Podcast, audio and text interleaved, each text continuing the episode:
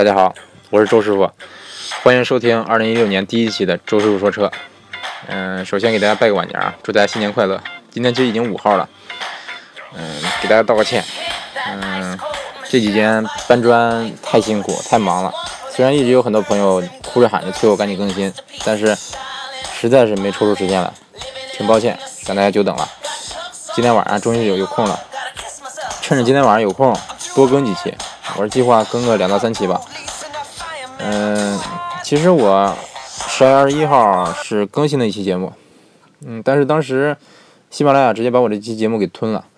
嗯，因为怎么说呢，我也不知道为不不知道因为什么啊，它显示的是呃上传失败，然后数据不存在什么的。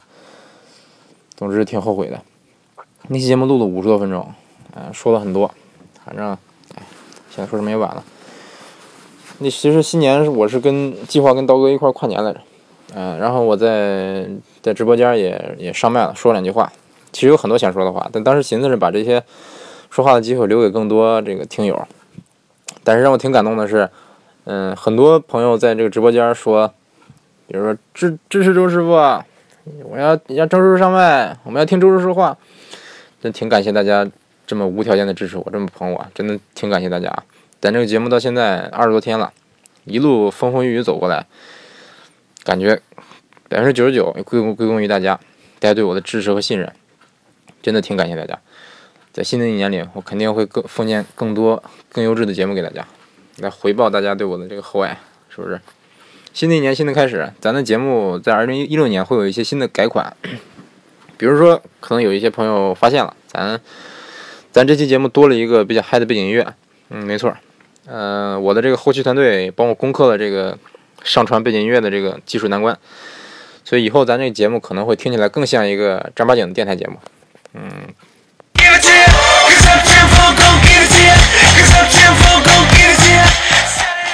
这音乐是不是挺嗨的？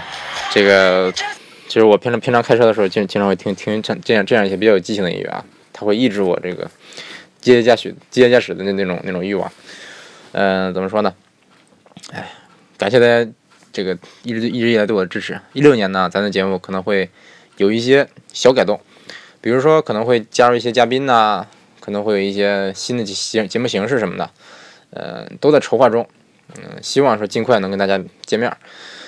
嗯，然后这个的这个，但这个大家可能还记得，我之前说过，粉丝超过五十以后，我会在节目里给大家唱首歌。呃，我可没忘哈，我是个讲信用的人。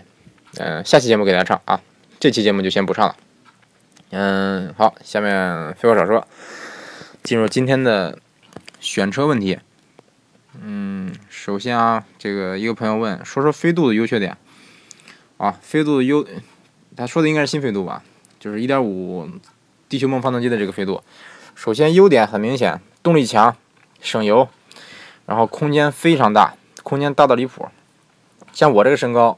这个轿车后排基本百分之九十九都是顶头的，包括什么 A 八呀、七系啊、嗯 S 级啊这些。但是飞度的，我坐飞度后排，哇，那空间太大了，就是然后不不光头排头部空间大，腿部空间也相当大，甚至说我这个身高可以翘翘二郎腿，我这身高在中国绝对算是高的。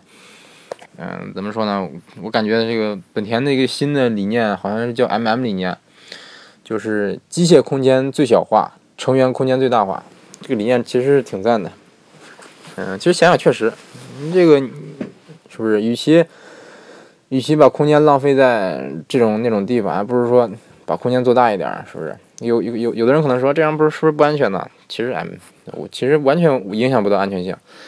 嗯，优点说完了，缺点就是首先隔音稍微差点，但这个级别的车隔音一般来说都不会太好，隔音差一点，保养偏贵。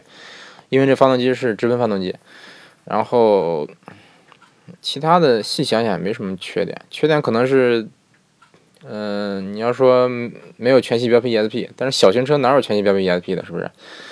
嗯，总的来说，飞度是个挺适合这个市区市区代步的车，动力轻快，好开，然后省油，皮实。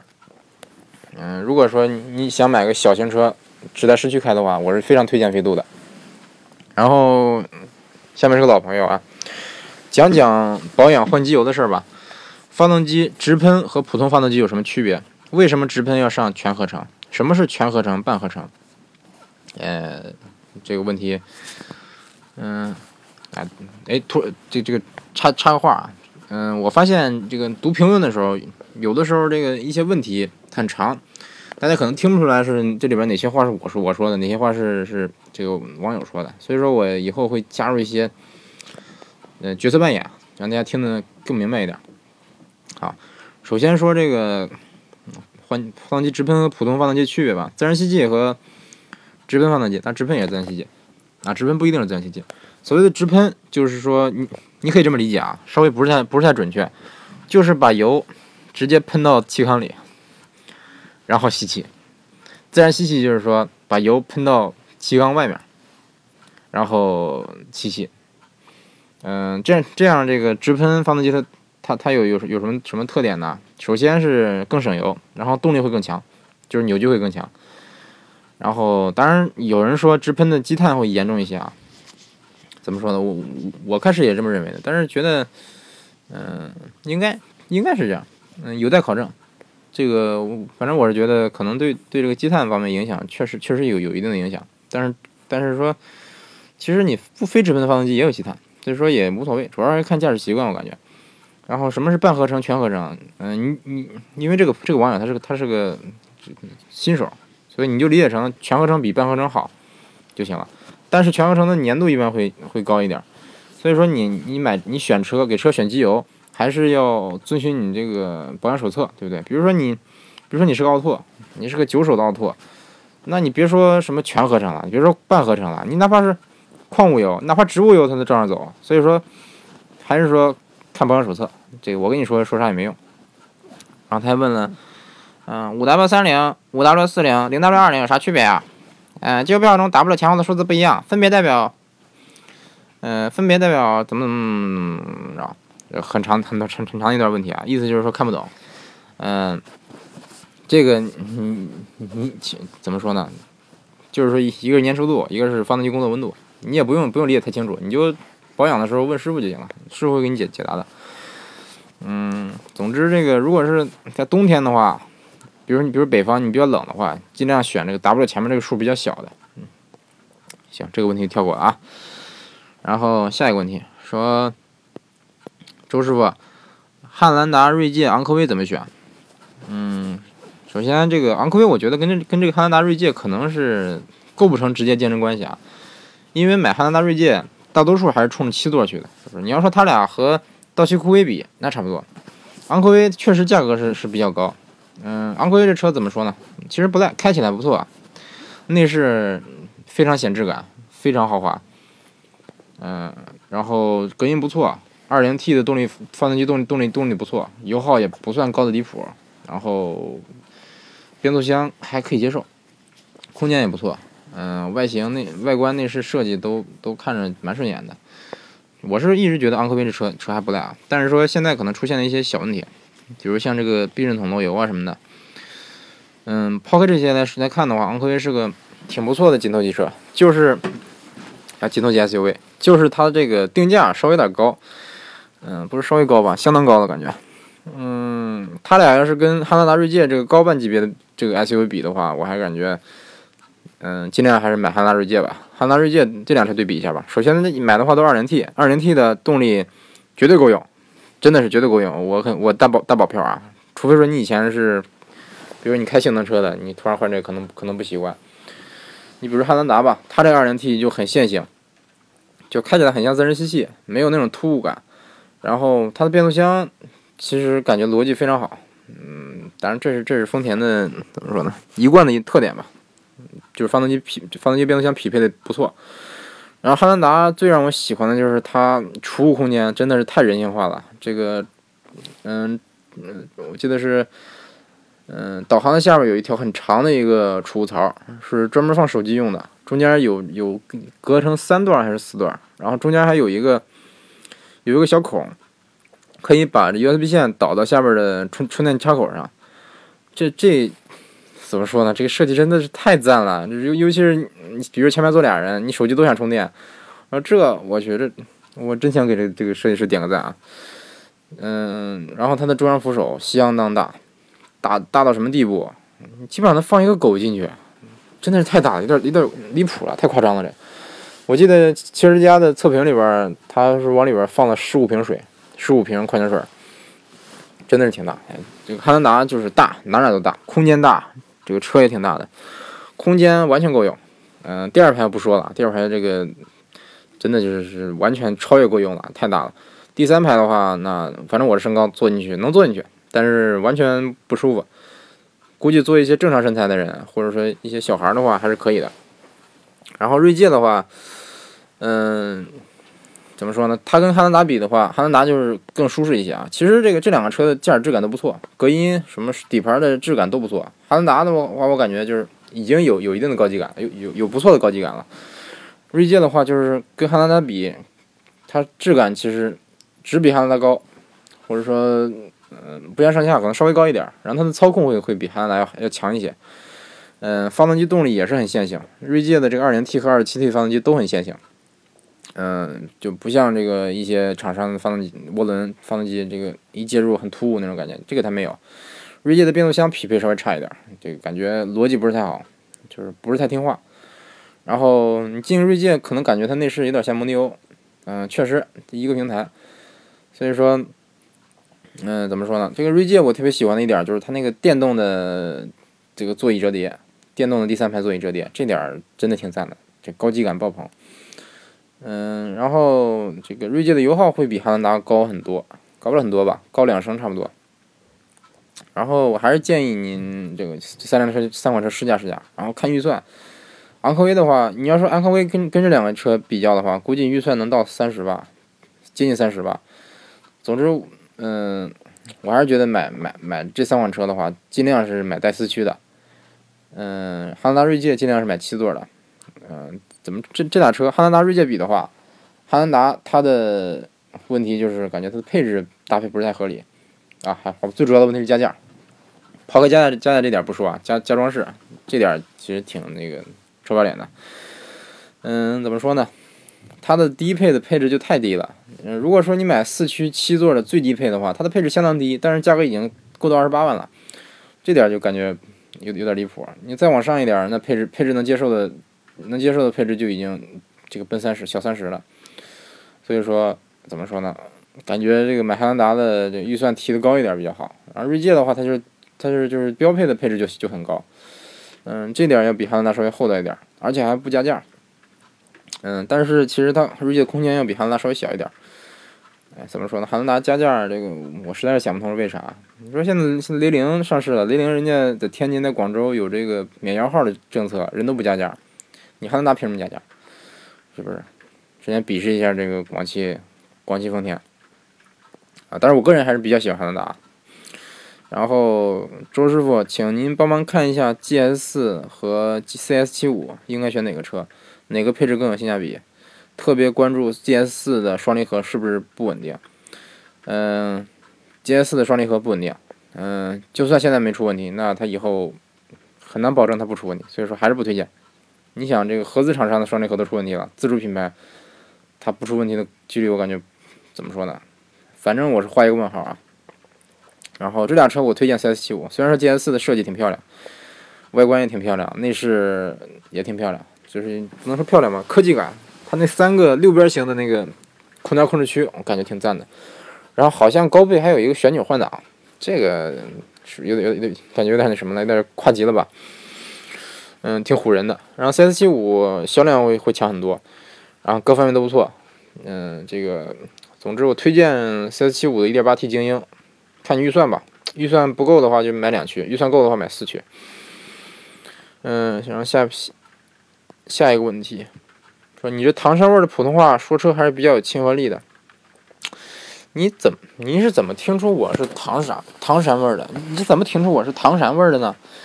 嗯，当然我不是唐山人，我不是唐山人啊，我我这个这个我也不知道怎么听出来的啊。嗯，我说我是南方人，对不对？啊，其实我是个北京人，对。听口音你也听，你也能听出来我是个地道的北京人，对不对？北京人，对。我之前说过，我我之前说过我家有六六十套房，对不对？这个六十套房肯定不会是唐山人，对不对？好吧，其实哎，其实透露一下吧，我家的六十套房，呃，是在内蒙古。对，其实我是个蒙古人。呃，六十套房是全是蒙古包。对，我家不光有蒙古包，还有一片草原呢。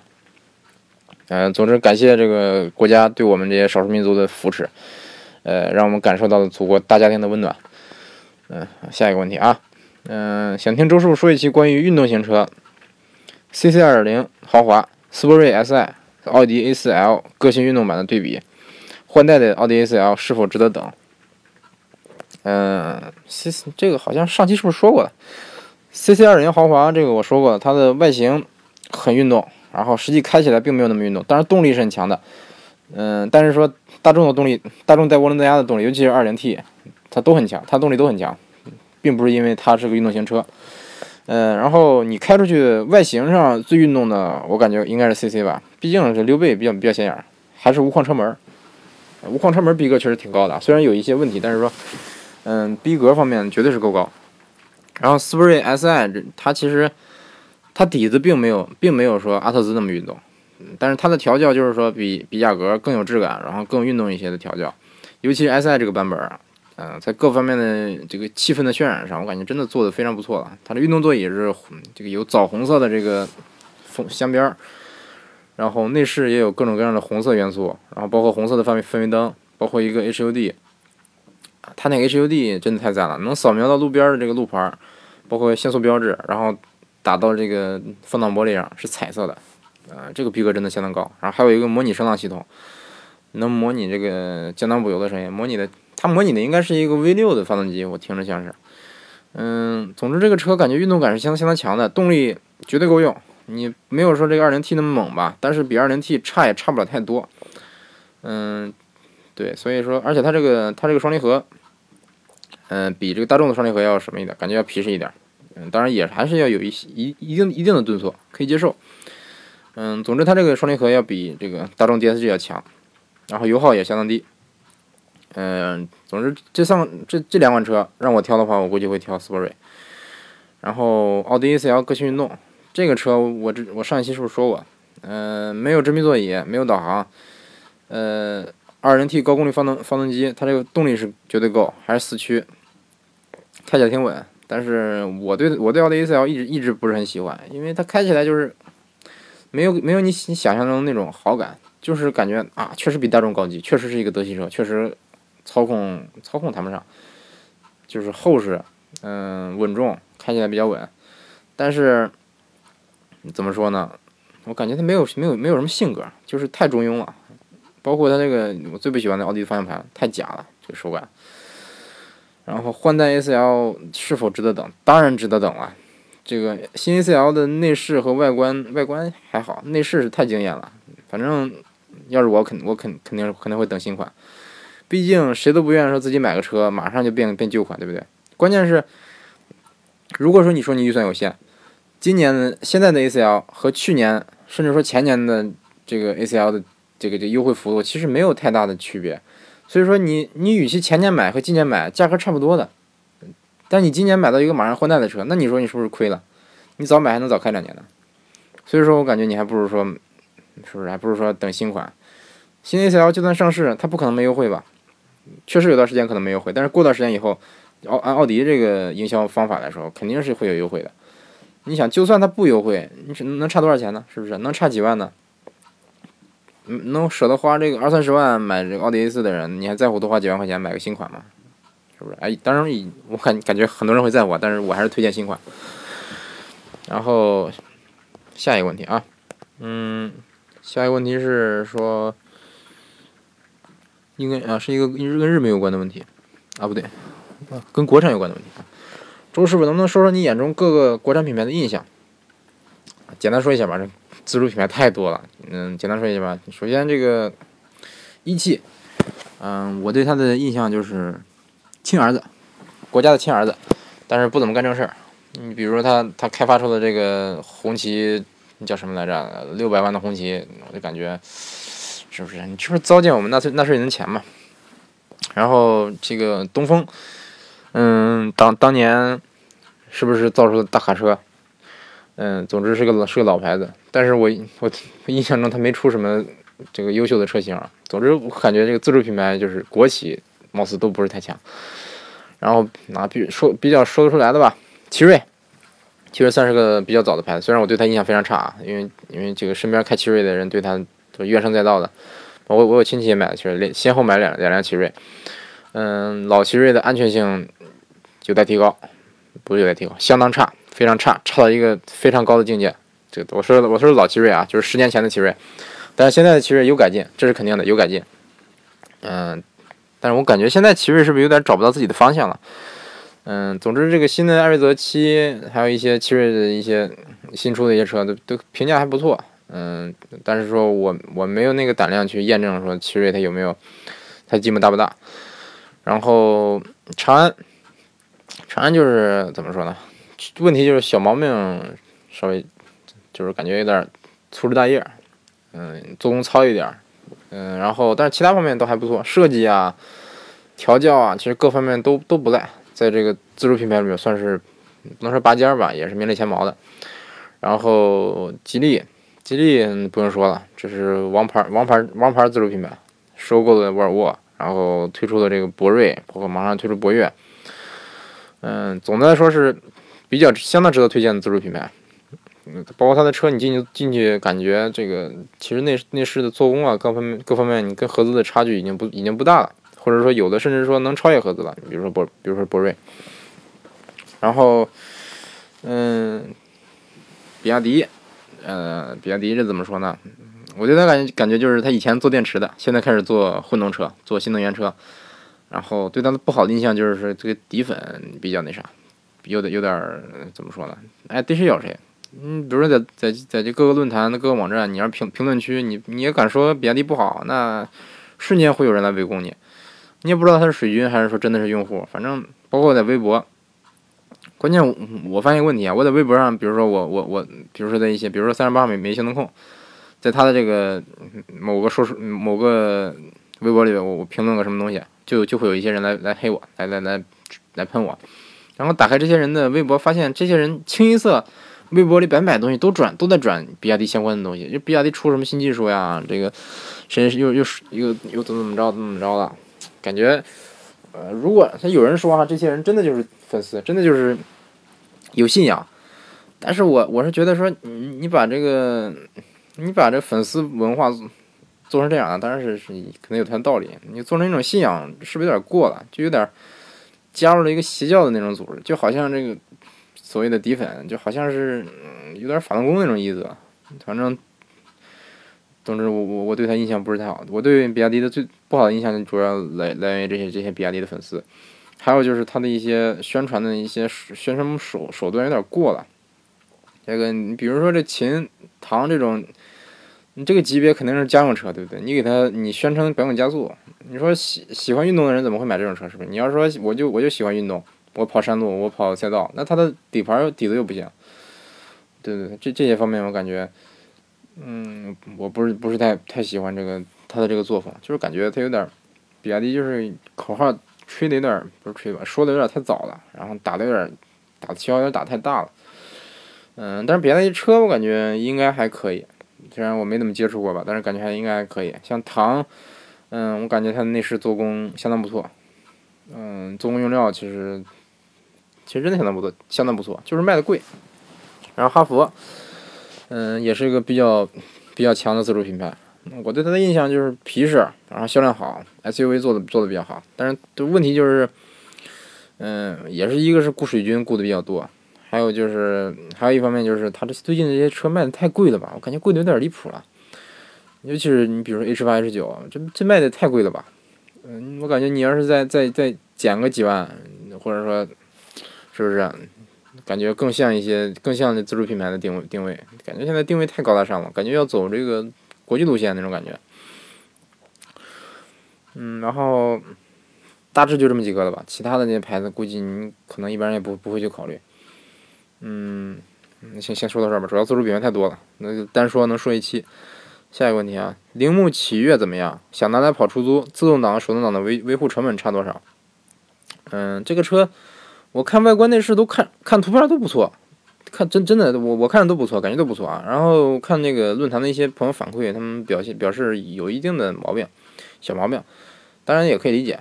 嗯，就是你就感觉怎么说呢？故障率稍微高一点，这点跟自主品牌的比可能稍微差一点。然后你拿它跑初速当然可以了，嗯，它因为它坏也不是那种，也不是说就是就是坏了趴窝那种那种那种感觉，主要都是小毛病。但是我感觉这个车是不是有点小众了？嗯，还是感觉你跑出租是不是该选一个就稍微什么一点的牌子，稍微这个成熟一点的车型？啊，那我是这么感觉的。然后问铃木在日本像中国一样吗？这么不被人熟知？啊，其实在日本铃木是不少的。嗯，斯威夫特，就是雨燕，然后奥拓都不少。奥拓已经出到第几代了？第七代、第八代、第九代？反正奥拓，奥拓这个一直是个经典车型。最新的奥拓还有有这个零点六六 T 四驱的版本，然后这个一般一般版本奥拓百公里油耗它标的是多少？标的是三升多，感觉挺那啥的。其实铃木在在日本，但是销量肯定不算好，嗯，销量不算不上好，但是说可能是可能可能销量甚至比奔驰、宝马还差，但是在大街大街上经常能见到，嗯，因为那个铃木它的这个怎么说呢？皮实的程度。可靠性还是跟本田、丰田要差一点儿，也稍微差一点儿。所以说，怎么说呢？反正你比如说我我我有个朋友就是他，但是他现在开的是森林人，他之前前辆车就是一个之前房东送他的一辆这个铃木的一个 K car，嗯，送他的时候是大概八九万公里吧，然后在他手里又开了几万公里，然后开始烧机油。但是车这么老了，其实十几万公里呢，烧机油也也可以理解。但是说他就是觉得这个这么开下去不是办法，就给卖了。卖了以后换了个森林人，然后，嗯，好，这个问题回答完了，下一个问题，嗯，说卡罗拉和卡罗拉混动哪个配置性价比高？这我还真没注意，我我的感觉是吧，你要不就买买这个最低配，要不就买混动最低配，要不就买顶配。嗯，我对雷凌混动比较了解，雷凌混动怎么说呢？它最低配其实你要是配置高吧，六气囊 ESP 标配，然后 LED 大。全 LED 大灯标标配，然后标配了日间行车灯，它不是日间行，它是一个这个示宽灯，对，但是很像日间行车灯。标配自动空调，嗯，怎么说呢？感觉它的配置还还可以，配置算可以接受。嗯，然后你要是顶配的话，那那什么导航啊、人机交互啊、这个真皮座椅啊、座椅电调啊，什么该有都有了，什么后视镜加热什么的，该有的都有了，感觉。嗯啊，还主要最主要的是，嗯，我感觉最主要的是它那个运动座椅比较个人比较喜欢，嗯，然后而且这个雷凌要比卡罗拉便宜不少，顶配应该是便宜一万快一万块钱吧，感觉，这点这个一万块钱我感觉差距还是不小的，虽然说卡罗拉可能配置高高了一些，但是它高出来的都是一些没用的配置，不能说没用的配置吧，就是 可能一些比较鸡肋的配置。嗯，然后雷凌和卡罗拉比的话，我是感觉雷凌的那个座椅是运动运动座椅更那什么，可调的范围更大一些，然后造型可能包裹感更好一些。然后这俩车的其实底底子是一样的，但是风格雷凌更偏运动一点，卡罗拉更偏家用一点。然后雷凌的那个设计可能更张牙舞爪，但是我个人不是太接受啊。然后卡罗拉的那个外形设计更相对来说中庸一些。嗯，反正我是推荐啊，我是推荐你要买最最低配，我感觉买最低配就够了，自己自己加个导航。加个这个倒车影像，加加个雷达，基本上就就能上路了。嗯，你需要真皮座椅的话，加个真皮座椅，是不是？那我感觉没必要。然后，周师傅出一期双擎车适不适合买的节目吧？嗯，怎么说呢？这适不适合买，我感觉还是看理念了。如果说你指望它省油，你现在这个油价便宜了，是不是？这个其实，这个全球的这个原原油期货价格其实相当低啊。国外的这油价已经低到一个地一定地步了，但是咱咱国内大家都知道是什么原因，油价还是居高不下，不能说高吧，确实降了，但是降的没有他们那么厉害，所以说这些省油的车它的优势就体现不出来了。嗯，如果说你买车只是为了省油，想从油想从油钱上把这些把这个混动的差价省出来的话，嗯，怎么说呢？感觉之前是不可能的，之前的混动车是不可能，现在的混动车，你比如说雷雷凌和卡罗拉的双擎，其实是是有可能的，是不是？你想它。比如说这个1.8的雷雷雷凌双擎和1.8的普通版雷凌，它的差价基本上差不多，差价就是优惠的价格。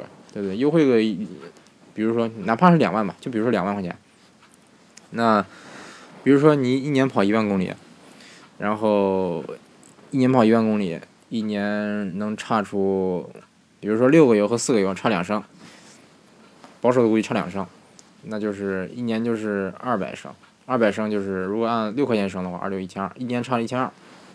那十年差一万二，你差不多十多年才能才能把这个差价跑跑出来。但是你听我这么说，你可能觉得，哎呀，那是不是说是不是这个双擎不适合购买啊？其实也不是，我感觉它最主要的优势并不是说体现在我多省油，省油是一方面，省油确实是是这个一一个优势，但是说它的整个驾驶质感是完全跟汽油车不一样的。首先更安静，然后更平顺，嗯，尤其是这个在低速的时候，纯电行驶的时候，包括它挂倒档的时候，它的发动机是不启动的。甚至包括你着车那一下，启动的一下是没有声音的，这一点真的是跟一般的这个嗯汽油车是完全一个不完全一这个崭新的一种一种体验。嗯，你多花那么点钱买到了更低的油耗，又买到了一个更好的体验，更好的驾驶质感，我感觉其实也未尝是一个不划算的事，对不对？所以我感觉还是更多还是你的理念。如果单纯的想省油的话，那你买个昂克赛拉，那那油耗也挺省，对不对？你可你可能只比这混动高个一升。所以说，感觉，嗯，还是感觉看看个人。啊，我个人是蛮喜欢双擎的。嗯，然后谈谈日本双擎如何，和我大天朝的有啥区别？嗯，大家都知道日本的混动是相当领先的。嗯，日系车整体的混整体它的混动技术就领先，然后丰田的混动技术就是已经不止领先了，是垄断。嗯，这这是这这不是我偏偏偏袒丰田啊，这是事事实。嗯，在日本满大街都是混动，但不是说混动车能占很大的比例啊，就是说你基本上你你能接触到的很多款车型，很多你觉得它不应该混动的车型，它都有混动版，包括一些 MPV、一些 SUV，包括轿车，甚至说轻自动车，就是一些小车，像奥拓这个级别的车，它都有混动版。你举个例子，大家熟知的车型，比如说，嗯，比如说凯美瑞皇冠都有混动，这不用说了。嗯，这个飞度有混动，嗯，你像丰田的威姿有混动。呃，比如说这个丰田的一些这个埃尔法，嗯，普锐普锐普锐亚都有混动，甚至说，比如说丰田还有一些这个，就是说，比如说纯混动的这个 SUV，就它有有有一个车叫好像叫是不是叫 Harris，类似这样的一个 SUV，就是混动的，就是它只有混动这个只有混混动的动力动动力总成。还有一个轿车叫丰田赛，设计非常漂亮的一款车，嗯，它就是一一个混动版本，你可以理解成是普锐斯的高级版。你看外形设计真的非常漂亮，嗯，总之就是包括这个昂克赛拉有混动，阿特兹有混动，就是其实就是，嗯，怎么说呢？他就把这混动用运用在很多这个常见的车型上，嗯，如果说你愿意说多花一点钱买一个低油耗的话，那很多人就就会就会真真的为这个为这个混动总成掏腰包，大概也就多花了那么一一两三万块钱，也也也就这样。所以说，感觉买混买混动还是一种这个环保理念的的问题。当然，你说日本油价也不算低，那可能有人会考虑省油。但实际上来说，正常日本车它都不费油。它与其说买个正正常的日系车和混动车，它油耗也低不低不哪儿去。嗯但是说怎么说呢？我我我特别是印象特别深的一个体验就是说，混动车它不是呃低速的时候是发动机不介入嘛？经常有时候，比如我在路上走，就听见后边吱扭吱扭吱扭吱扭。也不说吱扭吧，就是一种滋滋的声音，像吹口哨的声音一样，甚至有时候听不见啊。然后你猛然一回头，发现我去后边辆车，后边跟辆普锐斯，就是你我我在前面走路挡他道了，他过不去了，就就这种这种感觉，就感觉真的太安静了。你你这么安静，有时候会不会有安全隐患呢？是不是？比如说你过个路口，它速度肯定不快，这时候发动机不会介入，那万一说有人听不见，比如骑个自行车日日冲出来了，会不会会不会因为这个发出隐患？当然说安静是是个好事，我还是觉得。然后和我大天籁有什么区别？区别就是那动力总成的这个这个方式，这个混动的总成没有说日本这么多种类吧，而且很多，嗯，或者说这个在日在日本的这个绝大多数混动车型在中国都没有登陆，嗯，这几年可能是多一点了，但是还是少，嗯，还没没有达到这日本满大街都是混动的这这么这么个概念。嗯，哎，关于这个混动，我感觉有有一期咱是不是，咱说可以单独做一期，单独做一期有关丰田混动的节目，啊，不是丰田混动，就是可以可以做一期有关各个厂商混动的节目。嗯，也可以。哎，那行，那这一期节目基本上这问题回答完了。好，现在三十五分钟整。好，谢谢大家收听这个二零一六年第一期节周叔说车。嗯，我现在开始录第二期啊。好，大家再见。